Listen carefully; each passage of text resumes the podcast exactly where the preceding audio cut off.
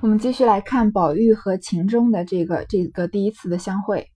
嗯，顺便顺便说一下，今天这一集是我在喜马拉雅上面录的第一百集，也算是一个小小的里程碑了。一时，凤姐尤氏又打发人来问宝玉要吃什么，外面有，只管要去。宝玉只答应着，也无心在饮食上，只问秦钟近日家务等事。秦钟因说。叶师于去年病故，家父又年纪老迈，残病在身，公务繁冗，因此尚未一及再言师一事。目下不过在家温习旧课而已。再读书一事，必须有一二知己为伴，时常大家讨论，才能进矣。贾宝玉啊，就对秦钟好像有一点着迷的感觉，嗯，对这个凤姐尤氏来问问的话，根本就不在乎。就在问秦钟的学业的事情，秦钟就说出了他的一个困扰呀，因为他之前的老师已经病死了，他的父亲呢年纪又大了，然后事情又多，所以啊他就不可以不敢再跟他父亲提及说再找一个老师继续读书的事情，所以就在家里面主要靠自学。然后他顺便啊也挖了个坑，说如果再要读书的话，一定有一两个知己为伴，也有好朋友，大家时常讨论讨论这个学读的什么书，呃发表一下自己的观点，才能进步。宝玉不待说完，便答道：“正是呢。我们却有个家塾，合族中有不能言师的，便可入塾读书。子弟们中亦有亲戚在内，可以复读。我因夜师又回家去了，也现荒废着呢。家父之意，意欲暂送我去温习旧书，待明年夜师上来，再各自在家里读。家祖母因说。”一则家学里子弟太多，深恐大家淘气，反不好；二则也因我病了几天，遂暂且耽搁着。如此说来，尊翁如今也为此事悬心。今日回去，何不禀明，就往我们避熟中来？我亦相伴，彼此有益，岂不是好事？贾宝玉听到秦钟说呀，他正在困扰读书的事情，又这个。嗯，觉得大家有知己一起读书才是好事情，他就不等秦钟说完啊，就迫不及待的说说了这个贾府的情况是什么呢？贾宝玉啊，他作为这个贾府这个正房出身的这个嫡亲的孙子，对吧？他他的身份是很高的，不可能跟别人在一起读书，不会说有上上这个跟大家一起上学这样，所以他肯定是有自己的私人家庭教师的。像之之前这个贾雨村不是林黛玉的私人教师吗？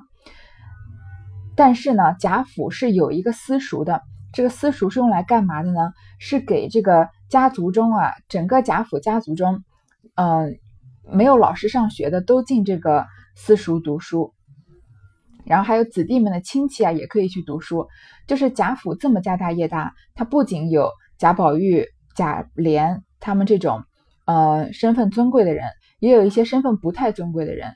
我们不要说到刘姥姥、狗儿那去，那边是那是攀亲戚的。就是真正姓贾的人啊，嗯，就算他们姓贾，也不可能都在东市都是荣国府、宁国府的，对吧？有些亲戚比较远，或者是嫁了出去了，后面的那些人会陆续出场。然后呢，还有这些他们这些人的亲戚，嗯，也可以去这个私塾读书，就相当于是贾家自费办的一个学堂，然后让这个家族里面的这个男丁来读书的。贾宝玉说呢，他的这个老师呀，因为回家去了，现在他正荒废着呢。这个贾宝玉怎么可能突然想起来说要读书的事情呢？他还不是见到秦钟，觉得，嗯，这个秦钟跟他很投缘，所以想跟秦钟一起玩儿，所以他说要去这个私塾啊，只不过就是找一个借口，想跟秦钟多见见面而已。他就说啊，我的父亲就是贾政，就是说啊，叫先暂时送我去那个学堂读书，等到明年我的私人的家教来了呢，再回家里读。但是贾母不同意，他说什么？第一个，这个。家学就是这个私塾里面啊，人太多了，大家要是淘气，就是打打闹闹的话，这样不好。第二呢，这个贾宝玉自己也病了几天，所以就耽搁了。然后贾宝玉就说啊，听说尊翁就是我们平常说这个令堂啊，这个你的父亲，因为这件事情悬心在担忧的话呢，你不如回去跟你父亲禀明，就来我们的这个私塾里面读书，我和你一起读，然后我们俩一起共同学习，共共同进步，对吧？一帮一，一对红，岂不是件好事吗？我这个之前解释过了，贾宝玉绝对不是正经想读书的。秦钟笑道：“家父前日在家提起言师一事，也曾提起这里的易学倒好，原要来和这里的青翁商饮引荐，因这里事忙，不便为这点小事来过续的。宝叔果然度小侄可磨砚磨墨敌砚，何不速速的做成？又彼此不致荒废，又可以长相谈聚，又可以为父母之心，又可以得朋友之乐，岂不是美事？秦钟绝对是这个顺藤往上爬的这个嗯对答方式。他首先已经说了这个要好要朋友一起来读书，贾宝玉一下就说那我们一起读书啊，我们去我们的私塾，然后说你先回你回去跟你的父亲说，就来我们这读不好吗？秦钟秦钟是什么？他。把这个速这个谈话的进程更加往加快了一步。他说呀，我的父亲，我我们在家里提起这个严师继续找老师的事情，继续读书的事情，他就提起过这个贾府的义学，这个私塾是好的。为什么叫义学呢？因为他们是给这个贾府自己里面男男孩子读书的嘛，所以不怎么就象征性的收一点钱，几乎是免费的。然后就说啊，本来就是要和这里的这个嗯。就是老师啊，然后引荐我的来这里读书的，但是呢，因为事情忙，不好意思有这点小事来麻烦他们，然后就说啊，很谦虚，宝叔他是要喊贾宝玉叔叔的嘛，因为他是跟秦可卿一辈的，说如果你觉得侄子我啊可以帮你磨一磨墨，这个洗洗砚台的话，不如为什么不赶快把这件事情做成了？这样呢，我们不就不会不用继续荒废了，又可以常常一起在一起聊天。然后呢，还可以告诫这个父母的为我们的操劳的这种，嗯，父母的这种担忧。然后呢，又可以跟朋友在一起，岂不是好事吗？你看之前贾宝玉说你回去跟你父亲禀明，秦钟这里意思就是说呀，都不用回去跟父亲禀明了，他已经很想让我来这里读书了，不如你就赶快把这件事情做成了吧。那贾玉不是，呃，贾宝玉不是，就是更激动了吗？宝玉道：“放心，放心，我们回来告诉你姐丈。”姐姐和莲二嫂子，你今日回家亦禀明令尊，我回去再禀明家祖母，无不速成之礼的。二人记忆一定，那天气已是掌灯时候，出来又看他们玩了一回牌，算账时却又是秦氏、尤氏二人输了细酒的东道，言定后日吃着东道，一面又吃晚饭。贾宝玉说呀：“你放心，你赶快，我们就。”马上就来告诉谁呢？你姐丈姐姐就是，嗯，你姐姐当然就是秦可卿了。然后你的呃姐夫就是贾蓉，对吧？和莲二嫂子就是王熙凤，告诉他们三个人，他们三个人不就在外屋吗？然后你今天回家呀，就告诉你爸；我回家呀，就告诉贾母。这件这件事情肯定很快就能办成的。然后他们两将就这么说定了。天气已经是掌灯的时候，已经不早了。然后又去看他们玩了一会儿牌，这个。秦氏、尤氏啊，两个人输了这个戏酒的东道，就是什么意思？就是他们不是在外面摸骨牌吗？有人输了，说输的人要做东，所以他们就说啊，以后啊要一定要让这个让他们做东，然后就等于说要再聚再聚一次，然后呢又吃了晚饭。饭毕，因天黑了，尤氏说先派两个小工，先派两个小子送了这秦相公、秦相公家去。媳妇们传了出去，半日，秦钟告辞起身。尤氏问：“派了谁送去？”媳妇们回说：“外头派了焦大，谁知焦大醉了，又骂呢。”尤氏、秦氏都说道：“偏又派他做什么？放着这些小子们，哪一个派不得？偏要惹他去。”这个天黑了，然后尤氏就要先派人两个小厮啊，送这个秦钟回家。秦钟家不是离这里还有二十几里路吗？然后呢，媳妇们传出去之后，秦钟就要走，尤氏就问说：“是谁派谁去送秦钟呀？”然后媳妇们就说：“外面派了一个叫做焦大的人，这个人啊又喝醉了，又在骂呢。你看怎么作为一个仆人啊，居然可以嗯，在主人清醒的时候需要他做事的时候喝醉了还敢骂人，这个焦大肯定是个有来头的人。”然后尤氏和秦氏都说啊，为什么要派他呢？这么多小厮，哪一个不能派，偏要派他？凤姐道：“我成日家说你太软弱了，纵的家里人这样，还了得呢？”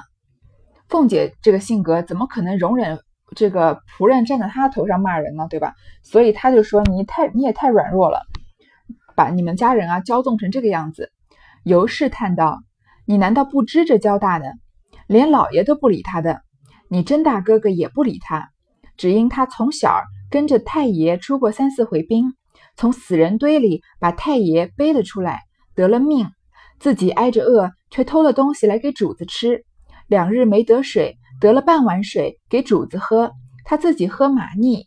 不过仗着这些功劳勤奋，有祖宗时都另眼相待，如今谁肯难为他去？他自己又老了，又不顾体面，一味的吃酒，吃醉了无人不骂。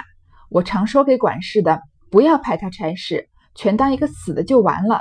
今儿又派了他。这个尤氏就在这儿解释呀，说这个交大的来历。因为王熙凤说有人骂人，你还能把他骄纵成这样吗？然后这个交大呀，原来啊在家里面虽然是个仆人，但是在家里很有地位的。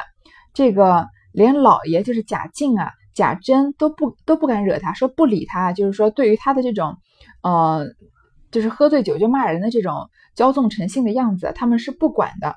为什么呢？因为他从小就跟着太爷，就是宁国公，嗯，出过兵，然后呢，在打仗的时候呀，从死人堆里把太爷背了出来，所以他是对这个宁国公有救命之恩的，让太爷啊救了，等于救了太爷一条命。然后他怎么样呢？自己挨着饿，偷了东西给主子吃。他自己饿得快死了呀，但是他偷到东西，第一个想到就是给宁国公，然后两天没喝水啊，好不容易得到半碗水，就给这个宁国公喝。他自己喝什么？喝马尿。他是，你看他是对主人非常忠心的一个奴仆，对吧？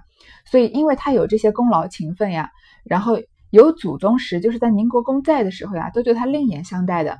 如今宁国公死了呀，就更没有人敢为难他了。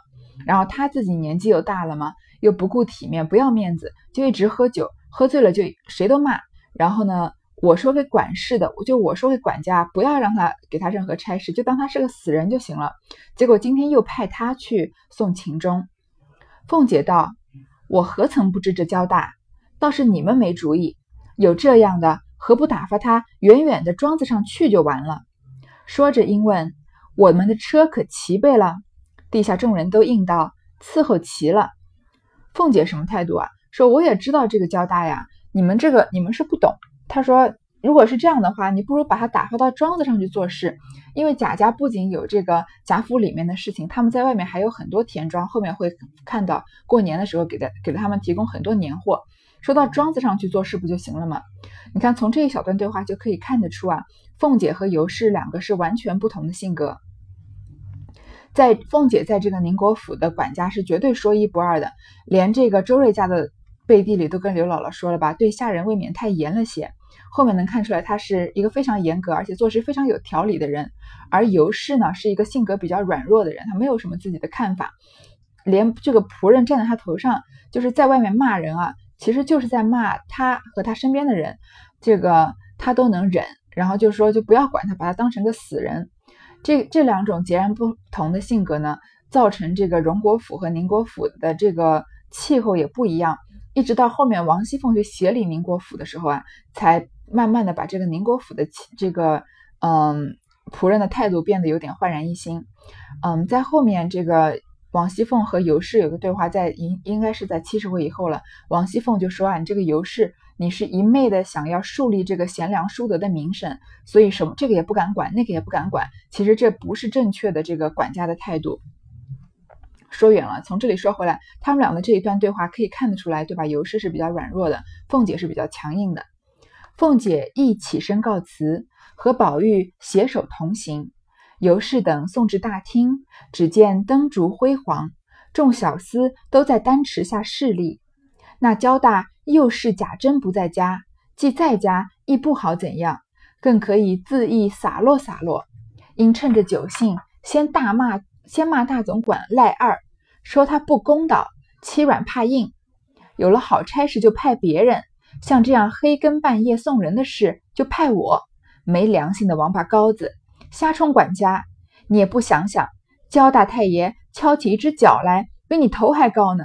二十年头里的焦太太爷眼里有谁？别说你们这一把子杂种王八羔子们。这个凤姐和宝玉啊，要回荣国府了。然后尤氏把他们送到大厅，看见众小厮都在丹池下侍立，这个丹池啊，就是台阶上的平地。丹，我们应该是听过这个词。有一种动物叫丹顶鹤嘛，因为它的头顶有一点红的，所以丹是一种朱红色。因为在古的古代时候啊，那些那种就是嗯大户人家或者皇宫这类的建筑，他们前面有那种没有屋檐覆盖的平台，你要经过那个一个那个平台才能进到这个家府的这个正门。然后那个平台呢，多是大多半是涂成红色的，所以我们叫它做丹池。所以众小厮都在那个地方等了。然后这个焦大呢，你看他要开始发酒疯了吧？他因为啊仗着这个贾珍不在家，就算在家啊，他其实之前不是说了吗？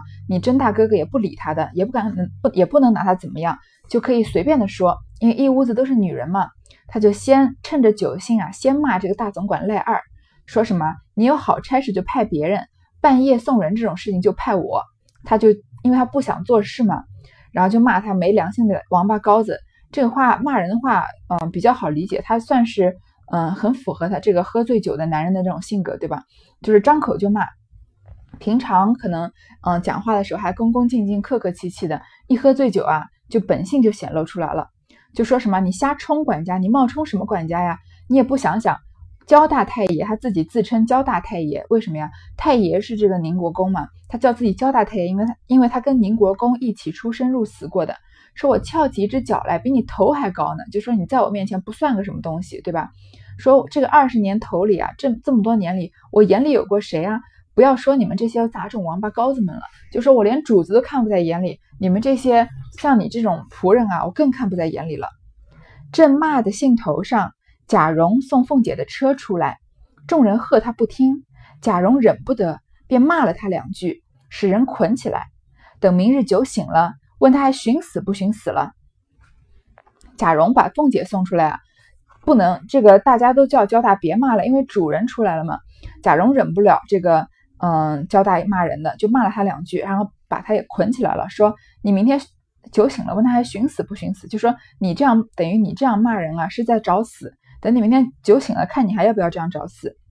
那焦大哪里把贾蓉放在眼里，反大叫起来，赶着贾蓉叫：“荣哥儿，你别在焦大跟前使主子信儿。别说你这样的，就是你爹、你爷爷也不敢和焦大挺腰子呢。不是焦大一个人，你们就做官享荣华受富贵。你祖宗九死一生，挣下这个家业，到如今不报我的恩，反和我冲起主子来了。”不和我说别的还可，若再说别的，咱们红刀子进去，白刀子出来。你贾蓉骂他这个交大，连贾珍都不放在眼里，贾静也不放在眼里，怎么可能把贾蓉这个孙子辈的放在眼里呢？所以就开始骂贾蓉了，说蓉哥啊，你不要在我面前装大爷，说什么就是你爹你爷爷也不敢。跟我这边挺腰挺腰子呢，说在我面前腰杆子都不能挺直，是对我也要恭恭敬敬的，对吧？如果不是我的话，你们怎么可能做官有今天，享受这种荣华富贵呢？然后说你祖宗啊，这个呃宁国公九死一生，挣下这个家业，因为是出去打仗的嘛。到如今啊，你不报我的恩，然后跟我冲起主子来了，说啊，你你不要跟我说别的，你要是再说呀，我们红刀子进去，白刀子出来。你看他这是喝醉了的醉话，对吧？因为我们一般都是说白刀子进去，红刀子出来的是把你捅了一刀嘛。但他喝醉了，所以就说反了。凤姐在车上说与贾蓉道：“以后还不早打发了这个没王法的东西，留在这里岂不是祸害？倘若亲友知道了，岂不笑话咱们这样的人家，连个王法规矩都没有？”贾蓉答应是。你看凤姐是不是这个强硬的态度又表现出来了？众小厮见他太撒野了。只得上去几个，揪翻捆倒，拖往马圈里马圈里去。焦大越发连贾珍都说出来，乱嚷乱叫说：“我要往祠堂里哭太爷去，那里陈望到如今生下这些畜生来，每日家偷狗戏鸡，爬灰的爬灰，养小叔子的养小叔子，我什么不知道？咱们胳膊折胳膊折了，往袖子里藏。”众小厮听他说出没天日的话来，唬得魂飞魄散，也不顾别的了，便把他捆起来，用土和马粪满满的填了他一嘴。交大的这一段话非常的重要，几乎是在讲《红楼梦》的人都会提到交大的这一段的。他这里面有非常重要的线索，说众小厮看他说太过分了嘛，就把他先导，然后把他拖到马圈里去，不能让他在主人面前继续骂人了，对吧？然后交大呢，就连贾珍都开始说出来了。你看，连这个贾蓉的父亲都开开始说他的事情，说什么我要往祠堂里哭太爷去，他要去祠堂里拜祭宁国公，要。在他面前，在宁国公的坟头坟前好好的哭一场。为什么他？因为他生下了你们这些畜生来。就说从宁国公后面啊，从贾敬开始，贾珍、贾蓉这些都是畜生。然后这句话特别特别的重要：每日家偷狗戏鸡，偷钱，然后这个斗鸡，爬灰的爬灰，养小叔子的养小叔子。这个爬灰啊，就是很难听的一种说法，是说这个媳妇儿啊和公公偷情。在我们读到现在，从什么地方提到过媳妇儿和公公偷情吗？就是我们说我之前说的这个，嗯，有一段有本来的回目叫做秦可卿吟丧天香楼，是这个秦可卿啊，是跟贾珍有偷这种偷情的关系的，有可能他是被贾珍逼奸，就是嗯被逼的，然后嗯发生了这种性关系，然后后面有可能就发生了长期的这种关系，最后应该是被一个丫鬟撞见了，然后秦可卿就嗯。脸没地方放，后来就自己在这个天香楼这个地方上吊死了，所以叫做迎丧天香楼。但是这一段被删减掉了。但是从交大的这句话来看，看来还是有这个线索，说爬灰的爬灰嘛，就是说这个秦可卿和贾珍养小叔子的养小叔子谁呀？这里就是说王熙凤和贾蓉。有些人认为是王熙凤和别人，但是就是我我们在这里理解为王熙凤和贾蓉，因为从前面王熙凤和贾蓉的这些互动来看啊。